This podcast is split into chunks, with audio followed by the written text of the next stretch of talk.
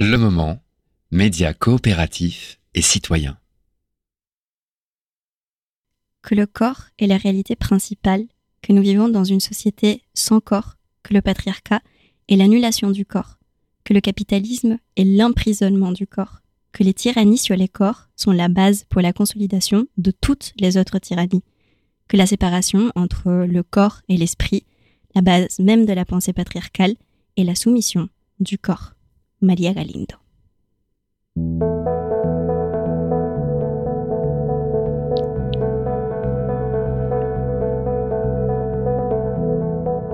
Allongée dans mon lit, le soir, je pense souvent à ce qui ne va pas dans le monde, à ce qui me préoccupe.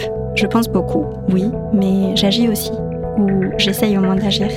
Je mène au quotidien des combats, parfois solitaires, d'autres fois collectifs, mais rien ne m'empêche d'échapper à l'anxiété inhérente au capitalisme, au désespoir, à la désillusion d'avoir cru pouvoir changer un système, mais de voir au quotidien que les choses ne font qu'empirer. Pourtant, et malgré mon cynisme, j'ai encore de l'espoir. On mène tous des combats, petits et grands. Il y a tellement de choses contre lesquelles on se bat. Parfois, nos luttes deviennent un but en soi, une sorte de lutte permanente, quoi. Mais que se passerait-il si un jour on gagnait? À quoi ressemblerait le monde? Allongé dans mon lit, le soir, je pense souvent au monde tel que je voudrais qu'il soit. Et toi, tu penses à quoi avant de t'endormir? C'est quoi ton délire? C'est quoi ce délire? Un podcast d'imagination politique. Bonsoir Franco. Bonsoir tout Comment- le monde. Comment vas-tu? Très bien, très content d'être ici. Je vous ai dit, j'adore euh, le studio. Merci beaucoup pour l'invitation. Bah écoute, ça me fait très plaisir que tu sois là avec nous. Et euh, bah, aujourd'hui, on enregistre, c'est- on est juste après Noël. Et euh, donc, comme un enfant, j'ai envie de partager avec toi mon petit jouet que je me suis offert à moi-même pour Mhm. Noël. et je me suis acheté un tarot des philosophes, qui est donc euh, qui a été fait par Acid Hor- Horizon Pod, ça s'appelle. C'est voilà, c'est eux qui ont fait la théorie derrière euh, ce podcast, euh, derrière ce tarot. Et, euh, et l'idée, c'est que c'est un jeu de tarot qui est construit sur la base de soit des philosophes, soit des, des concepts philosophiques. Et je me suis dit que c'était tout à fait approprié à la thématique de ce podcast. Donc, ce que je te propose, eh ben, c'est de tirer une carte. Et les cartes Mmh. sont juste devant toi. Et je tire la première ou n'importe laquelle? Tu peux faire un peu comme tu veux. À mon avis, il faut que tu coupes. Et puis ensuite, voilà, tu vas tirer la carte qui apparaît et tu vas me dire Alors. laquelle c'est. Ouh là là. The Engaged Bird of Maya. Ouh, fais voir à quoi est-ce elle que tu as la ref? J'ai pas du tout, mais est-ce que tu peux me dire à à quoi, quel, quel est son numéro et comme ça je la cherche. Alors, le numéro, c'est le 9. Allez, on va la chercher. Elle est belle cette carte. Elle Enfin, est ce que j'aime trop, c'est qu'elles sont magnifiques les cartes. Je suis très content d'être euh, la première personne à, à tester. On va voir. Attends, numéro 9, moi j'ai Deleuze. pas Alors, tout. si, qu'est-ce qu'il dit Deleuze? Tu veux qu'on lise Deleuze plutôt? Allez, vas-y. attends. Attends, je te vois la carte. Envoie-moi la carte. C'est difficile de tirer des cartes quand on est dans un studio de radio. Euh, ok. Ah, parce que c'est le 9 de Pentacles. Alors, ce qui est difficile pour nos auditoristes, c'est que Mhm. nous sommes en train de lire un tarot qui est en anglais, donc on va faire à la fois Ouh. de la traduction en direct. Je fais en français, en déjà- anglais, je fais en espagnol. Voilà. Voilà, on va Mhm. faire, on va faire un peu de tout. Euh, toi ou tes camarades sont attrapés dans une impasse? Vous avez néanmoins des ressources de deux manières. Euh, soit vous savez comment gérer la situation et vous savez comment vous en sortir. Les deux avenues posent un peu de risque. Soit, soit tu échappes à la situation, soit tu la gères la situation telle que se présente à toi. Comment est-ce que tu détermines quel chemin tu vas prendre? Je trouve que ça colle bien. Mais c'est ouf en fait. en fait, j'ai pensé quand tu disais déjà les camarades. On allait parler du truc des collectifs, en tout cas, je sais pas, mais entre nous avant de venir ici, c'était un peu cette idée. Donc euh, parler des camarades, c'est un peu de ça. Ouais. J'aime bien l'idée des camarades aussi. C'est ni des amis ni des gens. C'est euh, ça me fait penser à l'idée de, de en espagnol, en Argentine, il y a l'idée des compañeros. Je Uh-huh. crois que ça existe aussi en Chili ou partout. Tout à fait. je le lis aux, histoires du péronisme, mais ça peut être ainsi un peu partout des années 70. Cette idée vraiment des camarades des luttes. Ouais. Donc, euh, quel chemin prendre? Et, euh, et je pensais à ça. Et ça m'est venu dans la tête deux situations. C'est que, bah, de- comme tu dis, on est sidéré parfois par ce qu'on voit dans le monde. On vit dans un monde malheureusement que on, on a envie de se demander parfois c'est quoi ces délires quoi? C'est vraiment genre une folie et, euh, et devant ça on a justement je crois deux grandes options ou bien on fait rien même si euh, on découvre même si on n'est pas d'accord bah on, on peut rien faire ou bien on essaye de faire quelque chose Mm. et du coup euh, je dirais euh, j'oublie quels étaient les deux mais je crois que c'était une euh, voilà y aller vers Ouais, soit tu t'y échappes, soit tu essayes de gérer la situation telle jamais échapper, quoi. jamais Ouais. échapper. Bon, en tout cas, on peut, c'est c'est légitime. Parfois, il, il y a des moments qu'il faut s'échapper, c'est Mm. normal. Et c'est justement en se reposant dans un collectif que on peut se dire que cet échappement, ça peut être momentané. Euh, voilà, ça peut durer un moment et qu'il y a d'autres personnes qui vont continuer, mais en tout cas, il y a toujours euh, l'action qui, qui se fait. Toi, tu ferais quoi? Non, mais je pense que pareil que toi, hein, je pense que moi aussi, euh, j'essaie de gérer la situation, quoi. J'essaie pas de m'enfuir. Sauf que je dis ça, mais souvent, moi, je suis du genre à beaucoup m'engager, beaucoup m'investir, beaucoup gérer. Et puis un jour, je craque et je m'en vais. Ah, ouais, je, je comprends. Donc la fuite, euh, la fuite, c'est un truc un peu naturel. moi, Bah oui, c'est naturel. Il faut pas non plus, euh, faut pas non plus euh, culpabiliser parfois, mais Non. un peu, de suffisamment pour euh, se mettre à l'action après. C'est ça. Mais du coup, c'est trop bien parce qu'au final, cette carte nous permet de très bien introduire le thème d'aujourd'hui, qui est celui de l'engagement, du militantisme. Euh, dans différents cadres en fait.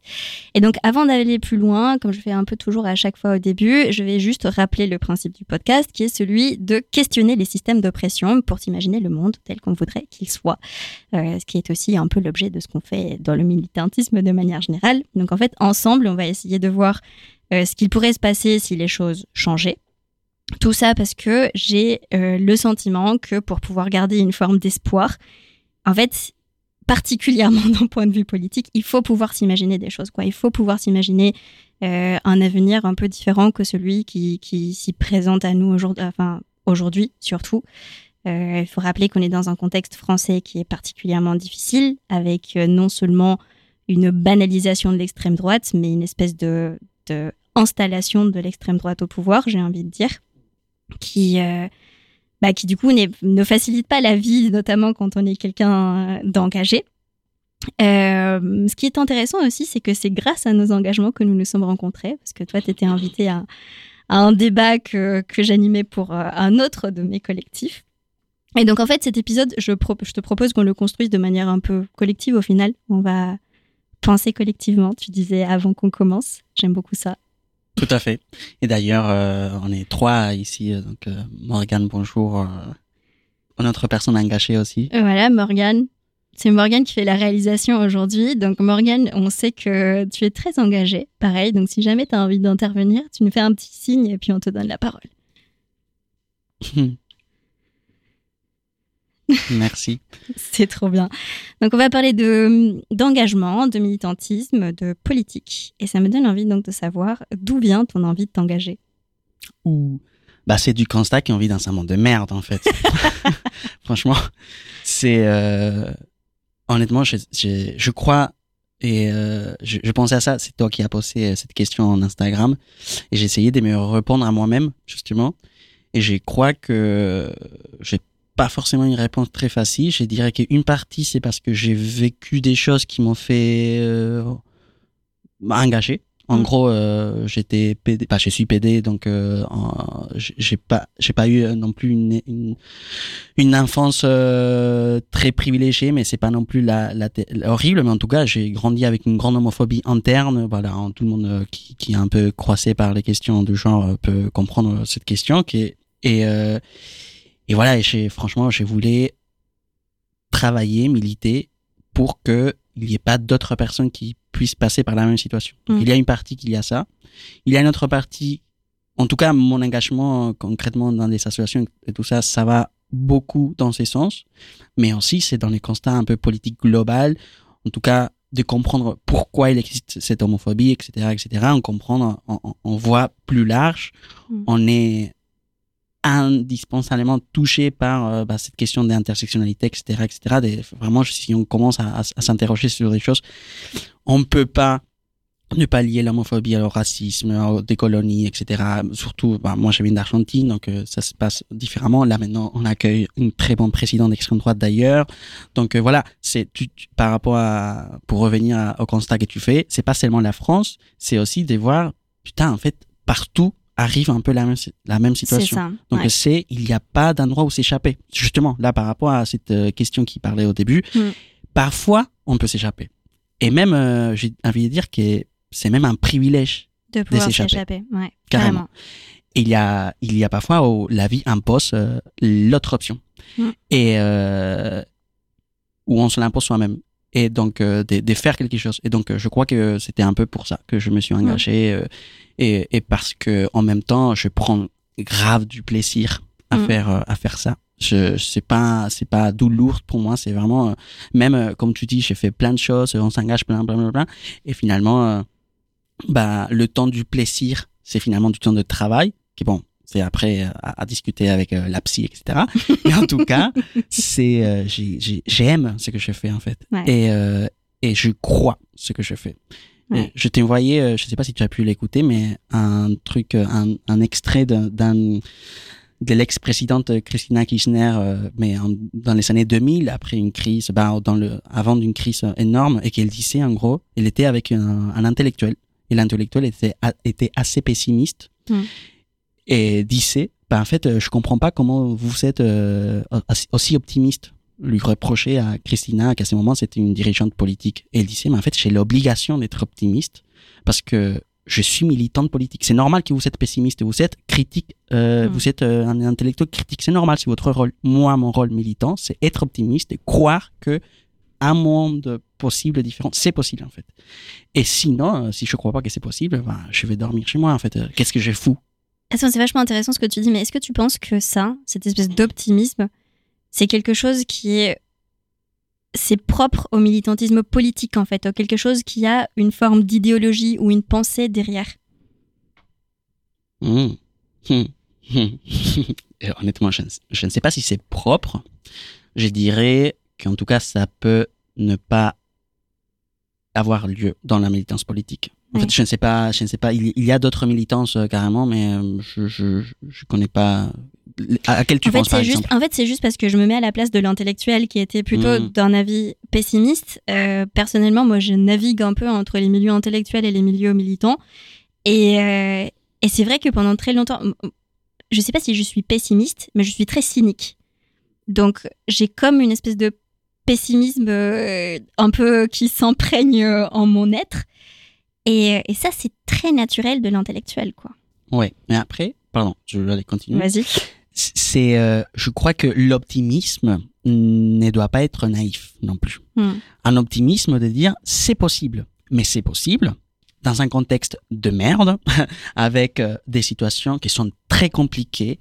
La réalité, elle est là, et on peut Mm. pas en tant que, que militant ne pas voir la réalité. Et, et, et par rapport- pour faire un peu le dialogue avec euh, les autres choses que tu disais dans d'autres podcasts, euh, avec Guy par exemple, vous parlez beaucoup de dialogue, et c'est ça en fait. On peut ne comment on voit la réalité? Bah, si Mm. on prétend que nos yeux euh, peuvent voir la réalité, on est assez égocentrique en fait. Donc la réalité, c'est voir en discutant avec les gens, c'est voir avec l'échange, en prenant vraiment en compte ce qu'ils disent les gens en fait. Là, on parle de l'extrême droite. Pourquoi l'extrême droite arrive au pouvoir? En gros, on n'a pas su entendre ce que certaines personnes avaient à dire en fait. Je crois, en, en partie. Mm. Avec euh, plein d'autres choses à dire, mais si euh, on parlait tout à l'heure, si on reste dans un entonnoir qu'on parle en- entre nous-mêmes, bah c'est sympa, hein, mais euh, je, je- voilà, je crois qu'il n'y a pas un grand intérêt. Euh, c'est aller discuter vers les gens et que cette réalité, c'est en fait euh, voilà constater avec l'échange. Et euh, Hmm. je sais pas pourquoi on C'est est de arrivé là. construire la réalité ensemble, en fait, au Ouais. final. Et bah voilà, et cette réalité, elle est dure. C'est ça. C'est Ouais. Cette réalité, elle est dure. Mais en fait, juste, je me permets de relier un peu les idées, mais pour aller dans cette forme d'optimisme, pour rester optimiste, il faut que on puisse construire collectivement euh, ce vers quoi on a envie d'aller. Gracias. C'est ça. Bah. Attends, je permets juste de préciser euh, pour nos auditorices que tu es argentin. Mhm. Et l'Argentine vit un moment particulier en ce moment. Très T'as envie de nous parler un peu de ça? Bah, je veux pleurer. mais euh, Non, pas- franchement, va- non, non, non, non, pas mon but de te faire pleurer non, quand non, même. non, non, non, c'est bien, les émotions, c'est bien. Justement, tu parlais de la différence entre les émotions et les corps, euh, c'est, c'est très bien. Il faut avoir la place des émotions dans, dans la politique. Je crois qu'il manque un peu. Mais euh, bah, l'Argentine vit un moment très compliqué, qui est d'ailleurs euh, un laboratoire, j'ai l'impression, euh, de l'extrême droite internationale avec... euh, Putain, l'émotion tombe. Mais euh, avec euh, vraiment des situations qui sont très compliquées. Et, euh, et c'est très dur parce que le mec, il se croit tout puissant et euh, ça interroge, ça interroge énormément, ça interroge sur les choses qui peuvent être ici. Moi, j'entends beaucoup ici, par exemple, en parlant de Mari- Marine Le Pen, bah, des, des gens, des progressistes, des, des gauches qui disent, bah, peut-être il faut qu'il soit au pouvoir pour qu'on se rende compte. Alors, deux choses. Trois. La première, clac, dans la gueule. La deuxième, ça parle d'un grand privilège Hmm. si toi tu dis ça, tu as la marche de pouvoir te permettre un gouvernement d'extrême droite et tous les reculs qu'il va avoir, bah voilà, tu, tu, tu peux te permettre d'avoir cette marche. Trois, troisième, et rien n'est sûr dès qu'après un gouvernement d'extrême droite arrive la gauche. Ouais. Et quelle gauche, en tout cas. Et, euh, et qu'est-ce que c'est la gauche que c'est- Bon, bref. Mais, euh, mais euh, voilà, on a eu la gauche, François Hollande. Bah, on a eu. Moi, je n'ai pas eu. Hein. C'est vous. Faites- faites- et quand c'est cargo. Non, mais, mais voilà, mais, mais voilà, il y a des gauches qui ont, par exemple, en Argentine, une des, une des questions de pourquoi arrive Milei, c'est incriminer dans les, dans les mouvements féministes et les LGBTQIA+, de dire en fait, vous avez eu énormément de place, de, bah, vous avez pris trop de place et on a laissé, euh, bah, désolé, mais c'était, Hmm. moi je lutte pour mes droits, c'est normal, vous, chacun ses rôles. Voilà, c'est Mm. ça que j'ai envie aussi de dire. La politique, les gens politiques, et euh, si eux, ils n'ont rien d'autre à montrer que des droits que d'autres ont gagné, bah, tant pis pour eux, quoi. Mais, et, et, et- et ça fait chier parce que ça répercute sur tout le monde, en fait. Donc, chacun son rôle. Moi, mon rôle militant politique, c'est de lutter pour des droits auxquels, bah voilà, il y a et d'apprendre, etc., mille choses. Mais voilà, moi, je suis particulièrement engagé sur les questions LGBTQIA+, bah, moi, je, je lutte pour ces droits, quoi. Et, euh, et bien évidemment, je dois lier, je dois être intelligent et lier tout ça à, aux autres choses sur euh, euh, la pauvreté, la précarité, le, le racisme, la décolonisation, etc. Bien évidemment. Mais il y a un politique qui doit être là. Et si c'est, je peux pas me, euh, prendre en charge moi la responsabilité de que le système politique n'a pas su répondre aux besoins d'autres euh, parties de la population, en fait. Ouais. Et je crois que ça, on risque ici, maintenant, euh, aussi de. Et si, en fait, si la politique ne le fait pas, chacun son rôle, mais on peut pas non plus reposer sur ah, chacun son rôle hein, dans nos coins. c'est Ouais, bon. se dire qu'on va rien faire, quoi. Bon, voilà. Ouais. Donc, euh, allons-nous discuter avec euh, les gens? Moi, je, je, je kiffe de discuter avec des gens qui ne pensent pas comme moi, en fait. Ouais. Je, je sens que j'apprends énormément. Je sais pas, toi, tu fais un peu Mais ça. ouais, bien Sinon, sûr. je parle tout le temps, moi. Non, mais oui, bien sûr, bien c'est sûr. Enfin, un peu la, c'est un peu la base du militantisme aussi, c'est le fait de d'être confronté à des personnes qui sont différentes. Ça dépend aussi dans quel milieu tu t'engages et pour quelle pour quelle raison tu le fais. Euh, Il y a des milieux forcément tu vas t'engager et puis tout le monde va penser un peu comme toi et tu vas te sentir très à l'aise et et, et ça va être un peu le monde des bisounours parce que tu vas croire que tout le monde pense comme toi et que tout, tout va bien, tu sais. Mais il y a aussi d'autres milieux dans lesquels euh, c'est pas ça. Enfin, ça. Ça dépend justement quel est l'objectif de ton militantisme. Et, et tu peux être confronté à être devant des personnes qui ne pensent pas nécessairement la même chose que toi. C'est quoi l'objectif de ton militantisme dans la vie? Bah, ça dépend de quel.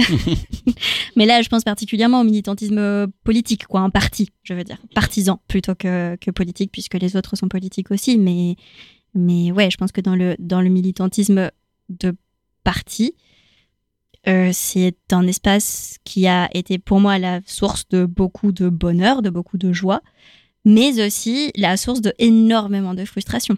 Et d'ailleurs, ça fait partie des milieux que j'ai quittés, quoi. Ah si? Ouais. Bah tu sais que moi par exemple, moi je me suis posé moi-même la question dernièrement de pourquoi je milite énormément dans les milieux associatifs, Mm. maintenant ici en France, et non pas dans un parti politique.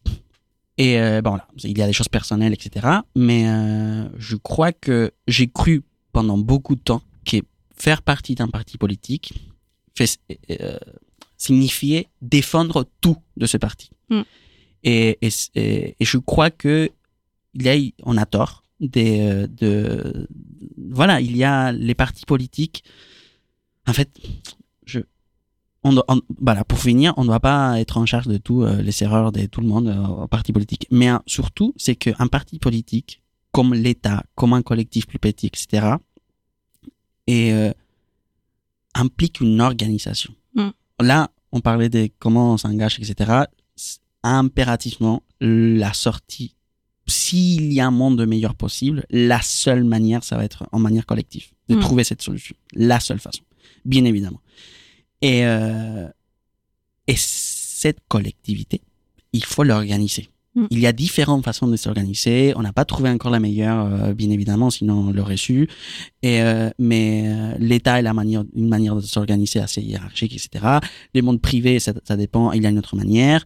L'association, il est un peu pareil. L'autre jour, j'ai discuté avec un, un- un- une personne qui me disait, euh, qui a commencé à s'engager dans la politique, bah, pour une cause, pour, pour la Palestine concrètement, et qui me disait, bah, en fait, euh, c'est, j'avais pas conscience de que l'organisation aussi dans les milieux militants euh, informels, on va dire, je sais pas, c'est aussi avec des pôles d'action, il y a un référent d'action, il y a telle personne, euh, c'est pas forcément hiérarchique, mais voilà, il y a, c'est organisé. Et moi aussi, dans les associations, j'ai appris l'énergie que ça prend Non, mais et surtout, le temps. Attends, Ah, la, ah, bah oui. la, la plupart du temps qu'on passe dans une association est à savoir comment on se gère, en fait. Comment on, comment on échange, comment on se parle, comment on se gère, comment on prend des décisions. Ça, c'est à peu près le cœur de, de notre activité militante. C'est ouf, fait. hein. Ouais. Je savais pas que ça prenait autant de temps. Et c'est, en même temps, c'est, voilà, on parlait des réalités, c'est dire, en fait, nous, on a une idée.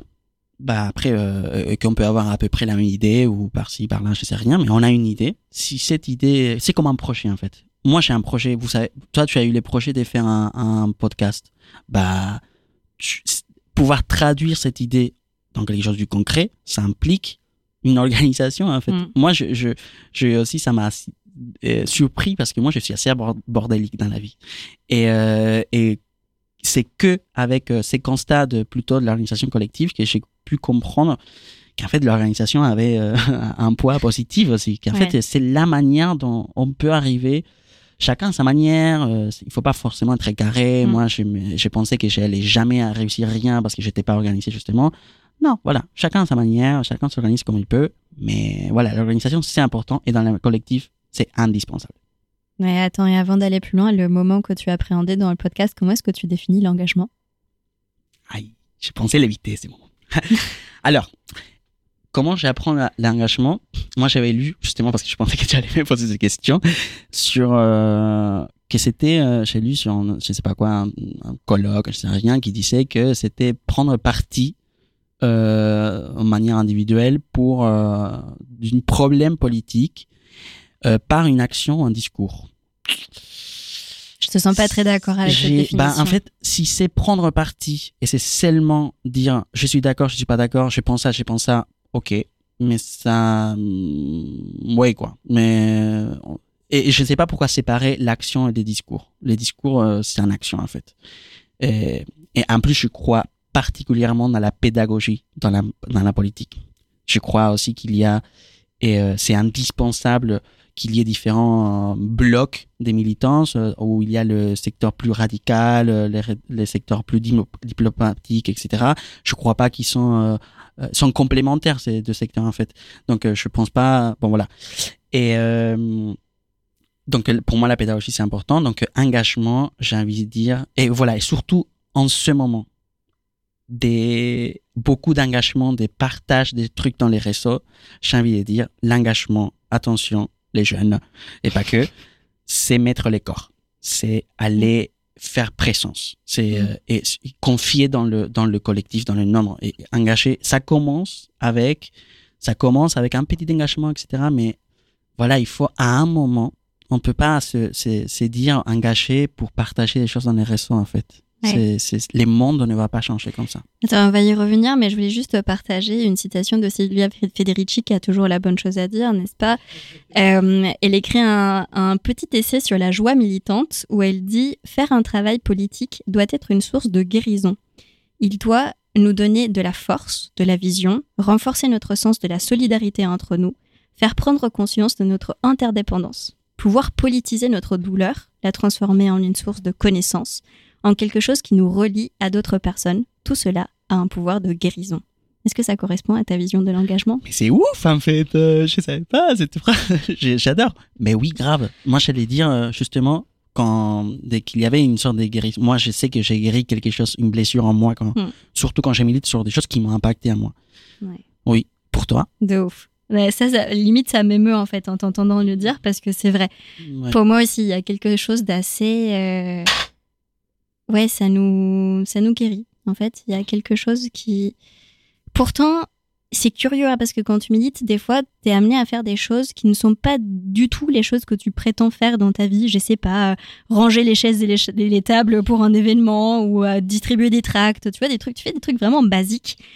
Mais tu es dans la position qui te permet de voir que, en fait, c'est des toutes petites pierres que tu apportes à un plus grand édifice et en fait, ça te donne un sens du collectif, quoi. Tout à fait. Et d'ailleurs, euh, bah, tout à fait en fait. Mais c'est- vrai que c'est difficile parfois de le, de, le, de le voir et de se contenter avec ça. Parce que Mhm. parfois, c'est c'est ses goûts en fait. C'est contenter. C'est oui, mais tu- par exemple, cette personne mais, parler sur euh, la question de la Palestine, etc., sur euh, cette idée, mais en fait, euh, qu'est-ce que j'ai fait ici? Quel, est mon pouvoir ici face à une, situation aussi dramatique, une erreur Qu'est-ce que... En fait, je, je peux rien faire. Je comprends. C'est vrai que directement, nous, on va pas aller sauver une vie maintenant. Et c'est triste, c'est dommage. Mais je reviens sur cette idée de chacun ses rôles. Et euh, chacun, chacun ses rôles. Parce que moi, j'ai dit ça à cette personne, toi, ton rôle, bah, en fait, euh, tes limites de ce que tu peux faire aussi, etc. C'est pas plus euh, les rôles, c'est aussi défini par, par, par tes limites et par ta capacité, parce que vous parlez aussi dans d'autres podcasts du temps, de rendre du temps. Bah, bien évidemment, c'est pas tout le monde qui peut rendre du temps pour, pour, pour des choses, mais, euh, mais va dans sa marche, va dans une manifesta- manifestation et va et, et participe un tout petit peu. Après, c'est une chaîne. Si les politiciens, les trucs qui sont dans les lobbies, qui on déteste, qu'on peut avoir plein de choses à dire, mais bon, mais c'est comme ça que le monde aujourd'hui marche, c'est Mm. la réalité à laquelle on est confronté, on doit jouer avec les règles du jeu. Mm. Donc, ces politiciens qui sont dans un lobby vont agir que s'ils voient qu'il y a toi, toi, toi, toi, toi, plein de gens qui bougent. Je ne sais rien, c'est aussi, je ne sais pas si c'est la bonne réponse. En tout cas, c'est le collectif, deux, deux personnes qui discutent, que un c'est c'est partage euh, les émotions de l'autre, qui un essaye de, de le faire continuer. Et, euh, et c'est ça les collectifs, la militance. Qu'est-ce qu'il y a pour toi comme émotion qui suscite le militantisme? Qu'est-ce qui qu'est-ce qui t'amène à militer? Comme émotion, Ouais. Moi j'ai envie de dire l'amour, mais je serais trop hippie quoi. Mais, euh, euh, Tu as le droit d'être hippie, hein Ouais, On non, juge pas. non, l'amour, l'amour. Mais non, c'est pas l'amour. C'est parfois c'est la haine aussi. Ouais. Parfois c'est. euh, en- fait, je, je- quand tu dis ça, je pense, je sais pas reconnaître l'émotion, mais je sais que la première fois que je suis allé dans une Pride, waouh, waouh, waouh, j'ai- j'ai j'ai- j'ai larmes maintenant parce que c'était je ne sais pas quelle est l'émotion, je ne sais pas si ça vaut l'étiquette, mais c'était un truc que j'avais jamais vécu. Et j'ai vécu que quand je suis allé voir euh, bah, le, le truc que j'ai pu rapprocher une fois, mon premier spectacle de drague que je suis allé voir. C'était un truc de, dire, mais en fait, ici, on est une collectivité, on est ensemble, tout est beau, tout, bah, tout est beau, genre la même rue. Moi, je me rappelle, c'était euh, euh, à la Fontaine Saint-Michel parce que c'était ici à Paris. Et la même rue, je suis passé hier ça m'a pas généré du tout la même chose. c'est maintenant, c'est les gens qui, qui, qui ont ça. Et cette émotion, ouf, ça, c'était super belle, quoi. Je sais pas quelle était l'émotion, mais c'était la, la sensation de beauté. Ouais. Ah, c'est trop bien ça. La- une sensation de beauté qui t'apporterait, genre la manif, pour le coup. C'est Ah, ça, enfin moi- le collectif, euh, le collectif d'être dans la rue comme je, ça, je ne sais pas si ça vous arrive chose. la même chose, mais être dans, dans les manifs populaires de la rue, quand les gens sont dans la rue, c'est super émotionnant. Moi, à chaque manif, j'ai un, une larme, j'ai, j'ai- Ouais, pareil. c'est émotionnant, Ouais, quoi. ouais. C'est waouh. Moi, j'ai commencé à militer quand j'étais euh, Bon, moi, je viens du Chili, pour le coup. Donc, euh, j'ai grandi dans un contexte post-dictature, dans une famille de gauche. Je suis plus que politisée depuis à peu près le jour où je suis née. Et euh, du coup, j'ai très vite commencé à aller à des manifs. Je sais pas, j'étais ado, quoi. Et, j'allais euh, seule à des manifs parce que c'était c'était un kiff. C'était, je sais pas, ça donne une forme de sensation de plénitude, je dirais aussi. Genre, voilà, de d'être dans un truc qui est plus grand que toi. Ah oui, complètement. C'est quelque chose qui est plus grand. C'est ça qui, c'est ça qui reconforte. Bah, il y a quelque chose dans la, dans la militance qui c'est qu'on dit euh, et Fredici, c'est ça Ouais. Des, des guérissons et en tout cas des, le côté guérison, mais le côté émotionnel de la guérison. Parce que Mm. aussi, tu le disais au- au- dans la première partie, dans la première citation, de cette séparation entre corps et euh, esprit. Et euh, voilà, il y a plein de bordels qui arrivent dans le monde à cause de cette séparation de merde, quoi. Et euh, auquel on n'arrive pas à valoriser le savoir qui peut donner le corps euh, en termes d'émotions, en termes de plein de choses qui sont impossibles de mettre en mots, en fait. Mm. C'est pas raisonnable, en fait. C'est expérimental ou expérientiel, je ne sais pas. Et, euh, et ça, la militance, on a beaucoup, en fait. Et il faut, il faut faire confiance à ça. Parce que, parce qu'il y a tous ces côtés qui n'est pas souvent valorisé et qui est, hum, et qui est indispensable et qui, le collectif, en fait, a le côté, comment dire, il faut, il faut avoir la confiance de, de, de que les choses en collectif, avec une organisation, euh, etc., marchent. Par exemple, la militance. On a maintenant, c'est quoi les, c'est quand les, les prochaines élections ici? On a quatre ans? Les- 300? non, bah, là, il y a les européennes qui Oui, arrivent. pardon, présidentielles, déjà- pardon. C'est déjà dramatique. La prochaine présidentielle, attends, c'était en 2022, c'est en 2025 2000. 2020, ouais. Oui, non, je, bon, je sais pas. On a quelques années, voilà, on va dire. On a le temps pour. euh, moi, j'ai beaucoup de confiance dans la mi- micro-militance, en fait. C'est ça Mm. qu'on dit en, en, en Argentine, qui a fait changer, qui a fait que presque on puisse rêver éventuellement de que Milei n'arrive pas au pouvoir. C'était la micro-militance. Parce que, bien évidemment, les politiciens ont tout en haut, pour euh, plein de raisons, ont des limites. Même s'ils voudraient, même, bah, voilà, parfois ils ne veulent même pas, mais même s'ils voudraient trop, vraiment de tout son fond de cœur, changer toutes les choses malgré, euh, même si ça leur euh, met dans la merde à eux, ils sont des limites. Et les limites, nous, les militants, on est des tentacules, on va dire, des tentacules, ça existe à fait. de la militance, de, de, de, de, tout. En fait, nous, les gens, c'est pour ça que je crois beaucoup dans la pédagogie, parce que je crois dans ces pouvoirs. Moi, j'ai entendu une fois que la politique était l'art de convaincre. Je ne sais Mhm. pas si c'est que l'art de convaincre, mais en tout cas, la, convaincre, c'est indispensable. On peut convaincre par trois moyens, je crois. Par euh, le pouvoir, genre imposer, basiquement. Après, convaincre par l'habitude, j'ai envie de dire, ils nous sont habitués à, ils nous sont convaincus de qu'il fallait pas s'engager politiquement et du coup, euh, voilà, c'est comme ça qu'il marche le monde. Ou convaincre vraiment par une éducation populaire, des Freire, des, des- voilà, etc. De, de vraiment de dialoguer, d'entendre ce qu'a dit la- l'autre personne et pas seulement d'entendre et basta, de modifier son propre discours par rapport à ce qu'il est en train de dire. Parce que sinon, Mhm. ça change rien, quoi. Sinon, c'est que le temps de écouter. Ok, c'est deux minutes. Ok, merci.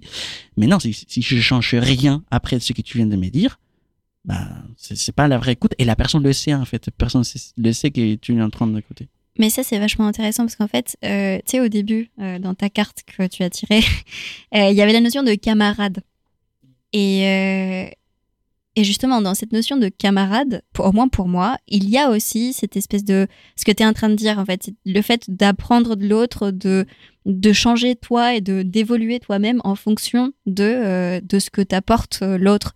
Et je pense que ça, c'est quelque chose qui, au moins pour moi, moi je le vis j'ai envie de, dire que ouais, ce serait une sensation que, que je partagerais avec mes camarades, quoi. C'est un truc, euh, on se nourrit les uns les autres. Eh oui, oui, complètement. Oui, l'apprentissage, c'est indispensable. Et cet apprentissage, par les dialogues, par la pédagogie que, de cette éducation populaire, c'est justement de dire, attention, c'est pas toi qui arrives avec un savoir, c'est pas toi qui vois la réalité et qui va dire à un mec d'extrême droite, euh, comment ça marche le monde. Dé- Déjà, un, tu vas jamais les convaincre comme ça. Genre, c'est les stratégies plus pourries du monde pour lui dire, en fait, tu vois rien, c'est comme ça. Non. Cette personne, pour une raison, euh, par exemple, moi, je, moi, je, il y a une partie de- des gens qui votent de l'extrême droite qui c'est vraiment très raciste, très, que c'est inévitable. Voilà, c'est comme ça. C'est des gens, voilà. Il y a toujours des gens de merde dans le monde. Mais il y a une autre partie qui, j'ai envie de dire, ou en tout cas, voilà, je crois à ça, parce que sinon, il aurait toujours eu euh, c'est les mêmes euh, quantités de gens qui votent, euh, le même nombre de gens, donc c'était pas le cas. Donc, euh, qu'il y a des gens qui font partie de ce sens commun. Le sens commun, c'est un résultat des rapports des forces, en fait. C'est normal. C'est Mm. les sens communs, c'est raciste, c'est homophobe. Moi-même, j'avais l'homophobie. Moi-même, je reconnais, j'ai des, c'est, c'est inévitable. Moi, si, si on reconnaît soi-même, on reconnaît pas soi-même qu'on est parfois homophobe, qu'on est parfois raciste, qu'on, qu'on on, on n'est pas, qu'on a plein d'incohérences. La militance, c'est ça aussi, parce que les puritismes dans la militance, arrêtez, s'il vous plaît.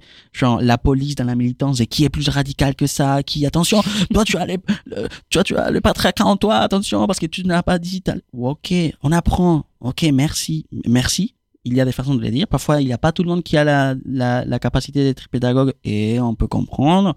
Mais justement, quand on parlait tout à l'heure de qu'il y a une partie qui est plus diplomate, une partie qui est plus radicale et une autre partie sûrement, je sais pas, je sais, je sais rien. La partie radicale, elle est très indispensable. Elle guide les chemins. Elle, elle nous dit justement, c'est indispensable et parfois pour moi, je me sens plus en mode diplomate, quoi. Je, parce que je me sens pas très à l'aise avec la radicalité. Pendant beaucoup de temps, je pensais que c'était une grande faiblesse. Et j'ai appris dernièrement que c'était une arme, une autre arme, quoi. Je pouvais développer une autre arme. C'est drôle parce que bah, du coup, c'est en train de me faire penser à plein de choses. Euh, je vais peut-être commencer par la radicalité. Parce que l'une de mes frustrations de mes engagements dans des partis politiques, notamment, c'est que j'ai réalisé que les partis se nourrissent de cellules d'entre nous qui sommes les plus radicaux dans nos idées politiques, en fait. C'est que le radicalisme de certains, ça se traduit par une force d'action, par une présence, par le fait de mettre son corps, comme tu le disais. On est là en manif, on est là pour tracter, on est là pour faire du porte-à-porte, on est là présent et on donne de notre énergie, de notre temps, de notre corps pour le faire, quoi. Et, euh, en vrai, tout ça, pourquoi? C'est la même chose qui se passe euh, dans la politique de manière générale, on va dire, c'est que au final, toute cette force de la radicalité qu'on a pu amener dans une lutte, en fait, elle s'étouffe.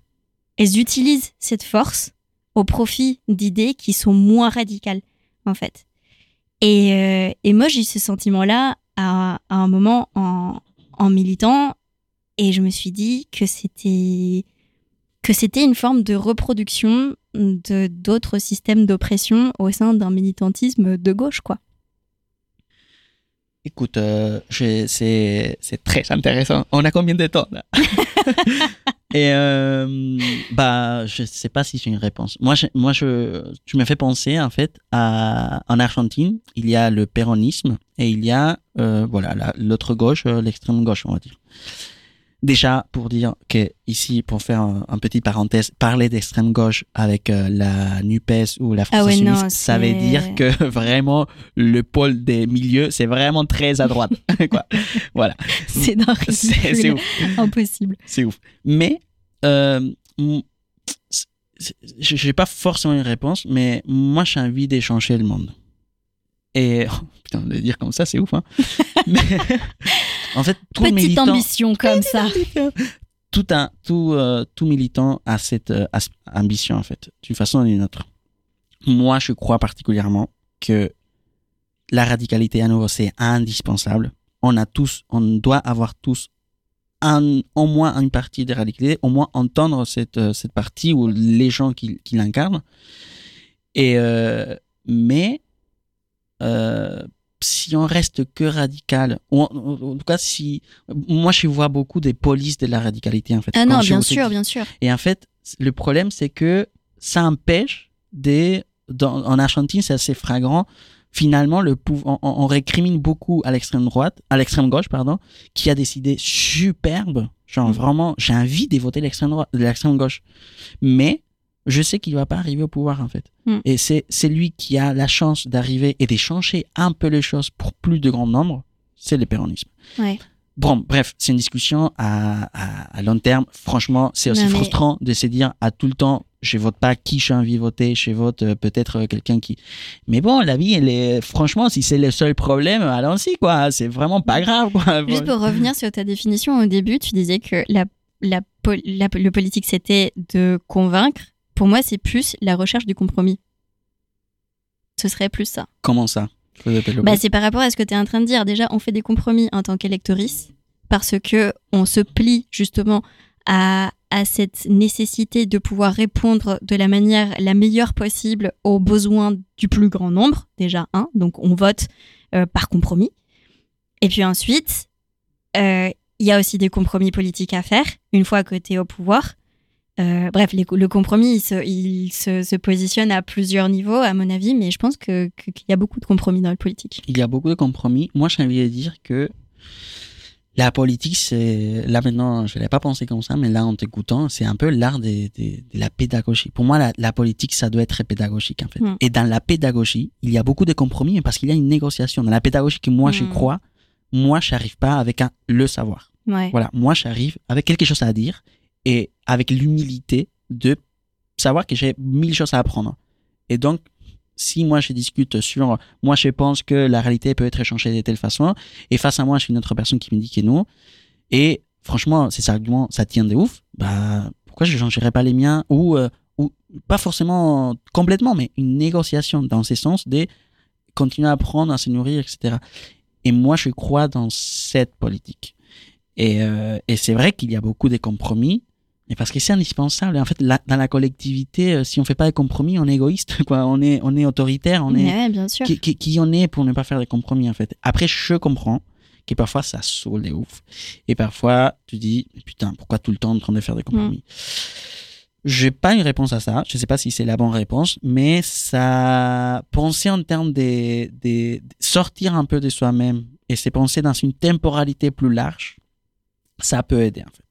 Si aujourd'hui on est là, nous deux, ici, nous trois, etc., c'est parce qu'il y a plein de gens qui ont donné leur euh, vie. Concrètement, ni, mo- ni moins ni plus quoi, c'est leur vie. C'est énorme. Des gens qui ont, j'ai même, des gens qui ont donné tout ce qu'ils savaient en fait. C'est Ouais. leur vie pour que nous aussi, on a le privilège de pouvoir avoir l'élection de dire à qui on vote, plus tr- extrême gauche ou euh, moins gauche.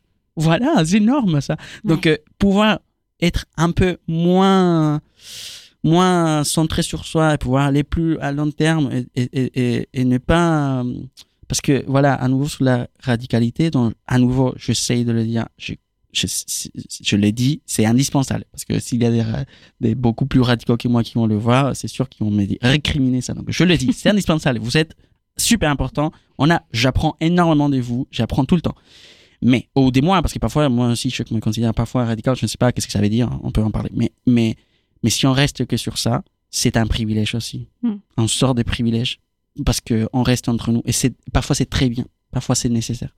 Mais si on veut vraiment changer les choses pour d'autres gens il faut faire des compromis malheureusement je crois. Ou on peut discuter en tout cas. Vous en pensez quoi? sortir, euh, Il faut sortir de l'individualisme, quoi. oui tu as envie d'aider d'autres gens oui bah oui bah oui c'est difficile hein, dans un monde en fait. Ouais. on est confronté tout le temps à les Non, parce qu'en fait, dans tout ce que tu es en train de raconter, enfin, c'est, on perçoit justement cette espèce de, euh, comment dire, une envie de, de sortir de l'individualisme et de euh,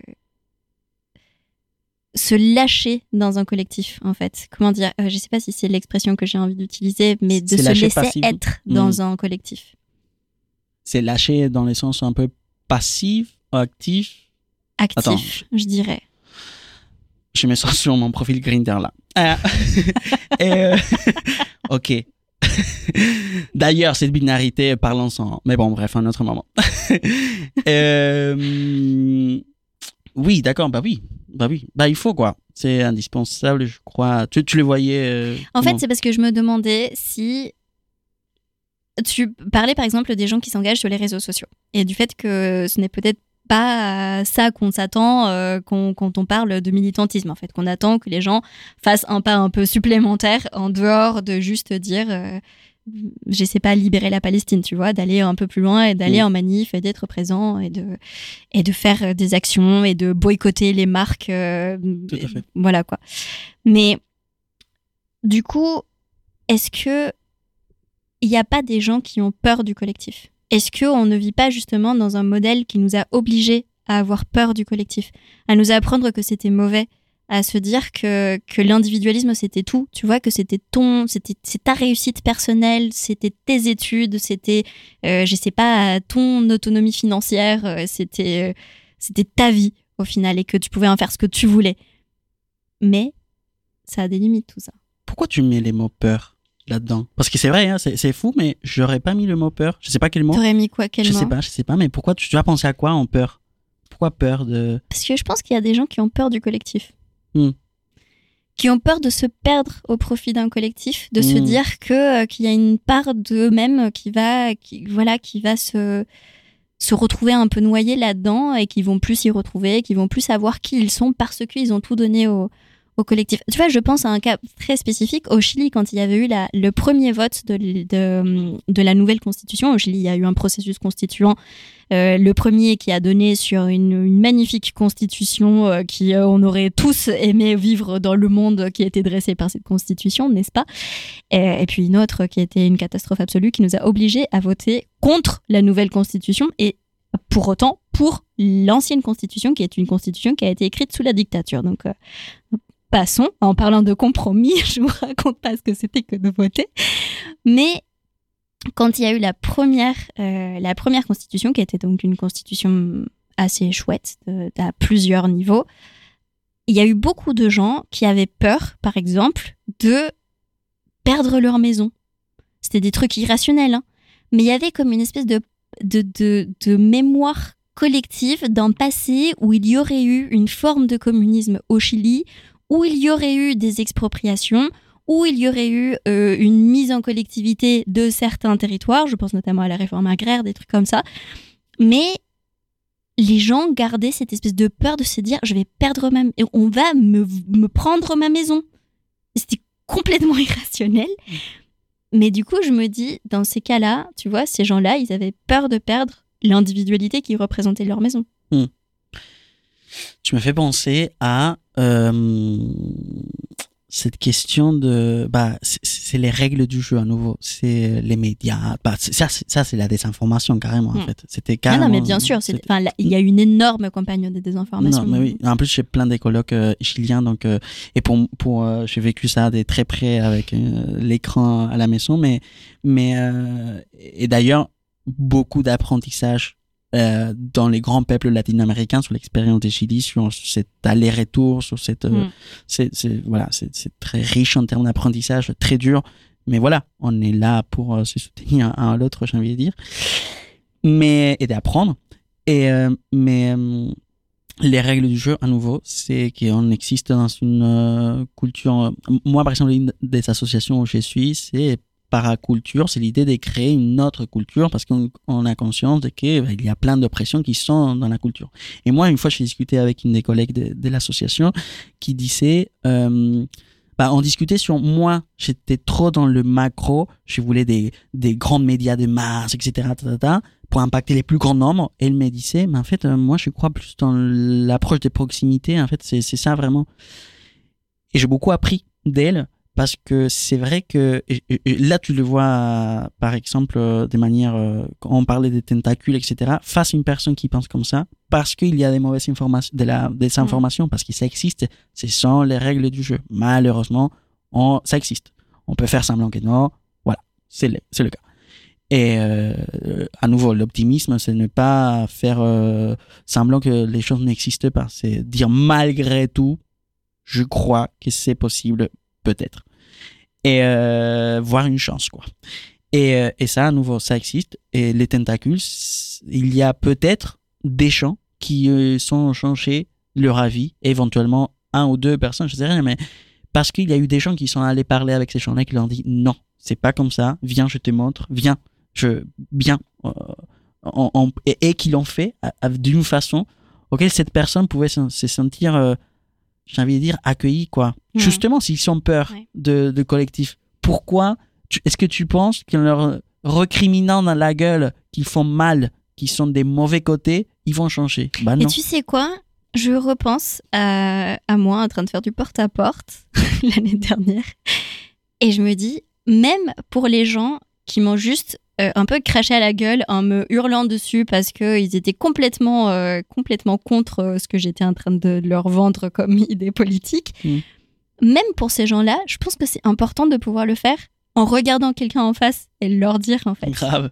Parce Grave. que justement, ça permet de, de sortir du concept et de mettre son corps, comme tu disais tout à l'heure. Merci d'ailleurs pour ce travail que tu as fait. Parce que ça, c'est important aussi. De remercier, non mais franchement, de remercier les gens qui les font en fait. Moi, remercier les gens qui, parfois, moi, je peux pas aller en manif et j'essaye de remercier les gens qui, qui vont parce que, parce que j'étais au taf, euh, etc. Parce que, voilà, c'est donner son temps, donner son énergie, donner de, de, son bien-être parce que parfois on sort pas bien. Euh, ça exige beaucoup de patience, la militance. Et franchement, il n'y a pas tout le monde qui en a tout, qui en a tout ça. C'est pour ça qu'il y a le Bernard militant, que là, ça m'a fait un peu rire quand je suis arrivé d'Argentine et d'écouter ça. Mais c'est vrai, ça existe. Est-ce que tu as déjà fait un burn-out militant? Mais non. Ah, non. Je crois que je peux pas me le permettre, j'ai envie de dire. Ça, en fait, je, je comprends. La santé mentale, elle est très importante. Mais j'ai un peu du mal avec ça, en fait. Personnellement, j'ai sens un peu. En Argentine, j'avais jamais entendu de, de Bernard Ouais. militant, quoi.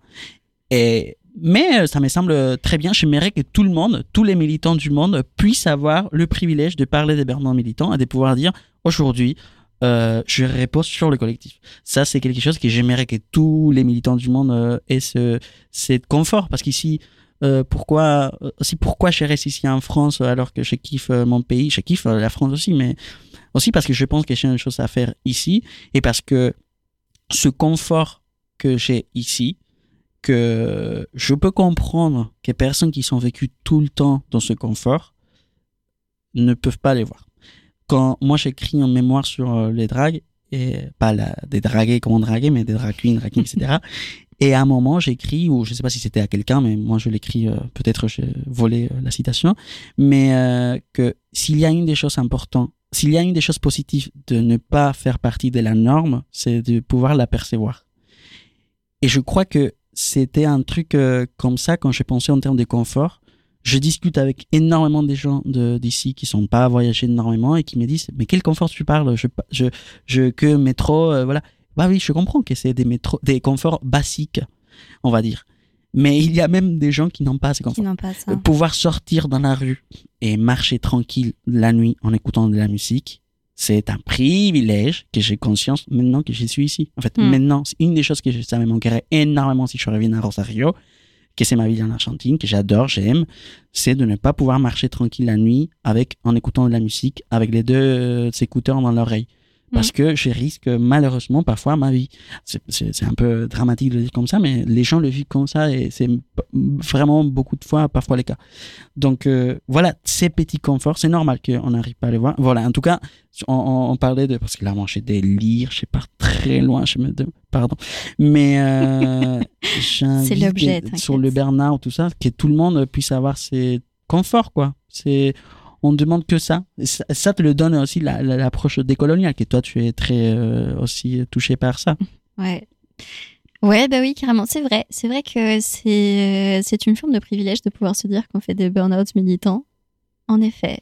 Je, Je pense. crois, je suis pas très d'accord. Moi, je pense que j'en suis arrivée, j'en suis arrivée à des stades proches du burn-out militant, mais euh, c'est peut-être aussi euh, le signe du fait qu'il y a quelque chose qui ne va pas. Tu sais, c'est aussi, c'est aussi, ça permet aussi de faire un peu le point avec soi-même et de se dire, attends, là, il y a un truc euh, qui colle pas. Tu vois, soit il y a quelque chose que moi je suis en train de de pas bien faire, soit il y a quelque chose dans la manière dont je vis mon engagement qui qui ne va peut-être pas fondamentalement. Donc du coup, euh, je sais pas. À mon avis, c'est des choses. Ou tu peux te reposer aussi. euh, plus dans le collectif, en fait. C'est ça. Parce qu'en fait, c'est c'est un autre point sur lequel je voulais revenir. C'était la question du prendre soin. Hmm. On prend soin des autres dans un collectif. Oui. Et quand on a des vrais camarades, ça, c'est vraiment des gens qui prennent soin de toi, quoi. Grave.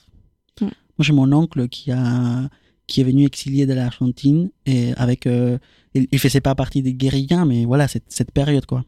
Et là les camarades euh, c'était des camarades hein. Bah ouais. et euh, c'était des codes, il y avait une on parlait d'organisation bah, pff, quelle organisation quand ça dépend de la vie de toi et tes camarades justement l'organisation de parler d'un code etc etc et euh, waouh Ouais, oui, voilà. Et à plein de niveaux en fait, parce que que ce soit parce que euh, je sais pas, tu fais une crise d'angoisse euh, parce que euh, t'as t'as un- peu maltraité dans une réunion, ou si c'est parce que tu te fais taper dessus dans une manif, en fait, c'est autant du prendre soin.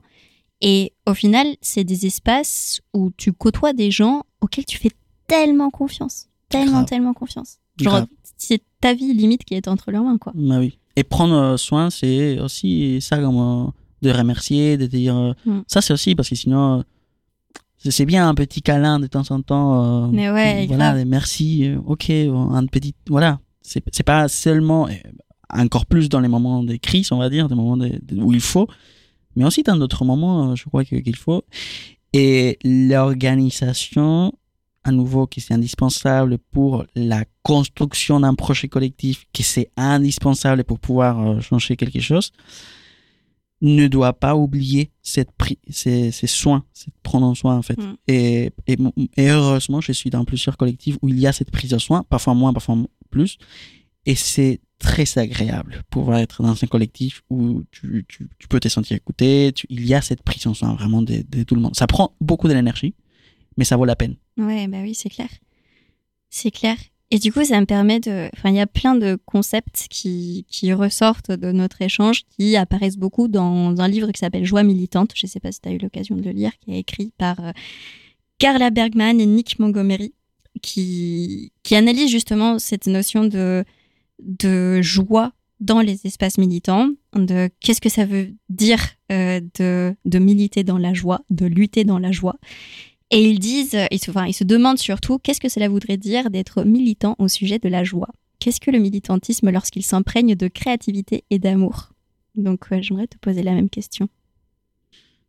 Bah, moi, j'ai envie de- ça m'a fait penser au, au podcast de la fête. Justement, la militance, ça peut être une grave fête, en fait.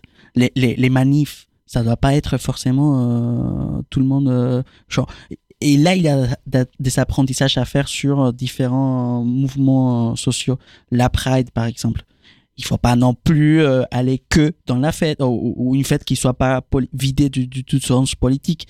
Mais être en joie, en train de manifester, de- de- d'être là, en content, bah pourquoi pas être dans les manifestations en- en Argentine que je connais, c'est aussi euh, il y a il y a des tambours, il y a plus de choses. Il, il- cette joie, je crois que c'est indispensable parce que sinon on arrive plus plus vite au Bernard militant, je crois. Tu vois, c'est- non mais le monde. Si on est malheureux, c'est clair. Mais le- pourquoi ça doit être triste de militer? Pourquoi ça doit être comme ça On va faire venir personne à militer en fait? Ça doit être, ça doit être.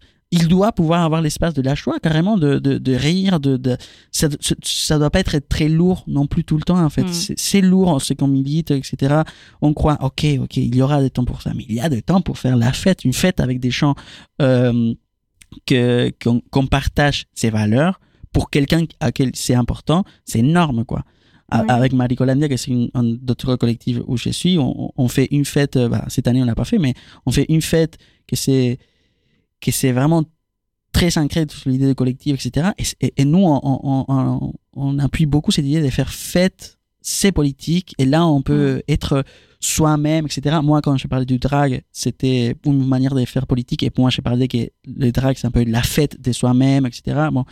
Et pour moi, la militance ne peut pas manquer cette fête, cette choix de, de, de... Sinon, c'est, euh, ça, co- on convainc personne. hein. Ça va être très, très triste. Et en plus, en plus, le monde pour lequel on milite, s'il n'y a pas des choix dedans, euh, pourquoi on milite? Il y a des choix. Donc pourquoi dans le parcours de ce monde, il n'y aurait pas? Surtout que malheureusement, je vais donner la, le côté un peu... On va pas vivre, nous, ce monde. On Non. milite pour d'autres personnes. C'est ça qui est beau en même temps, parce que quand on va en arrière, on, on milite pour être bien soi-même, etc. Mais bon. Mais donc, euh, autant profiter le parcours si on va pas avoir euh, le but, quoi. Donc, euh, de la choix, il faut indispensablement. Et du coup, est-ce que le monde irait mieux si tout le monde militait? Bah, si c'est pour Le Pen. euh, et, euh, bah, la militance, c'est pas forcément. Ça dépend. Ça dépend, ça dépend. Je crois qu'on serait tous euh, mieux, toutes, et tous, si euh, on, on s'écouterait un peu plus, quoi. C'est la même chose que vous avez dit avec Guy euh, au épisode numéro 2, je crois. Mais, Et pour moi, la Quelle militance. assiduité. T'as, t'as, t'as vu Mais pour moi, c'est. Euh, ah, pareil, la militance, ça doit avoir un grand ingrédient euh, pédagogue. Et la pédagogie, ça doit être beaucoup de l'écoute, de l'apprentissage inter-soi. Et je crois que si c'est ça la militance à quoi tu parles, oui, ça serait mieux. Si Mhm. c'est une militance qui s'est enfermée en soi-même et euh, oh, j'écoute pas et je milite pour quelque chose que moi je crois et, et je vous me permets pas d'apprendre des autres, c'est pas à gagner quoi. Non, c'est pas à gagner. Et du coup, on commence à arriver à la fin de cet échange. Non. Et du coup, si les choses devaient changer, selon toi, à quoi ressemblerait le monde? Ah, je crois qu'on n'a pas les éléments pour euh, pouvoir imaginer le monde. euh, Franchement, ça doit être euh, un peu différent. Et euh, je crois, je, crois pas dans un monde de nounours non plus euh, où tout le monde est content, tout le monde est pote. Euh, Cet optimisme dont je parle, c'est pas ça. hein, c'est pas, c'est pas ça. C'est euh, pareil, une organisation que euh, le monde il- est organisé donc d'une façon où soit plus équilibré, les inégalités existent, plus participatif. Vous savez parler aussi de démocratie participative, je crois que c'est indispensable. Si on pense pareil en termes de long terme, la démocratie elle est toute, euh, toute petite quand même. On a énormément d'apprendre. Justement, là, les défis qu'on a face à l'extrême droite, etc. Et euh, souvent, moi je suis pas expert euh, politique, mais il parle beaucoup de crise des représentativités, etc. Ok, bah, qu'est-ce que ça veut dire? Je sais pas, mais carrément, il y a un problème avec la démocratie telle qu'il est, euh, telle qu'il marche aujourd'hui, avec les nouveaux défis, intelligence artificielle, mais les médias, etc., etc. Il faut plus de participation. Moi, dans mon, dans mon, mon monde euh, euh, idéal, l'école, que c'est le moment où l'État prend en charge, on va dire, l'état des citoyens, de, bah, ses citoyens, quoi, bah, ne s'arrête pas avec l'école, justement. Là, il y aurait, euh, je sais pas, une fois par chaque 200, un an, un moment où l'État garantit à tous ses citoyens, à part différents moments, je sais pas tout le monde en même temps, mais des discussions, des, euh, des vraiment des, des trucs concrets aux citoyens. Moi, j'ai jamais appris à comment payer les impôts. Comment c'est possible De quel apprentissage de merde de citoyen s'il ne s'apprend pas à faire, des choses concrètes, comment payer euh, toutes les choses. Et euh, voilà, et à continuer à discuter. L'État ou cette organisation qui, je sais pas comment l'appeler, ne peut pas oublier ne peut pas euh, laisser faire. Les collectifs ne se créent pas en réunissant des personnes dans une salle. C'est pas comme ça. Il, y aura, il doit avoir ce rôle militant, pédagogue, animateur, je sais pas, mmh. de réunir, de faire commun, justement. Mais du coup, peut-être que dans un monde différent, on serait pas militant, mais on serait engagé. Oh, c'est une très belle manière de finir. bah oui, carrément. Et bah écoute, c'était passionnant de discuter avec toi, Franco. Également. Merci beaucoup d'avoir partagé ce moment avec moi. Merci à vous. C'est quoi ce délire est un projet très personnel mais aussi très collectif. Je remercie Morgane pour la réalisation de cet épisode, Étienne pour le montage, Théo qui a fait la musique et Mélodie qui a conçu l'identité visuelle. Pour connaître les actualités de mes délires et ceux de mes invités, rendez-vous sur mon Instagram danae-mro et abonnez-vous surtout à C'est quoi ce délire sur votre plateforme de streaming préférée. Merci de votre écoute et à très bientôt pour un prochain délire.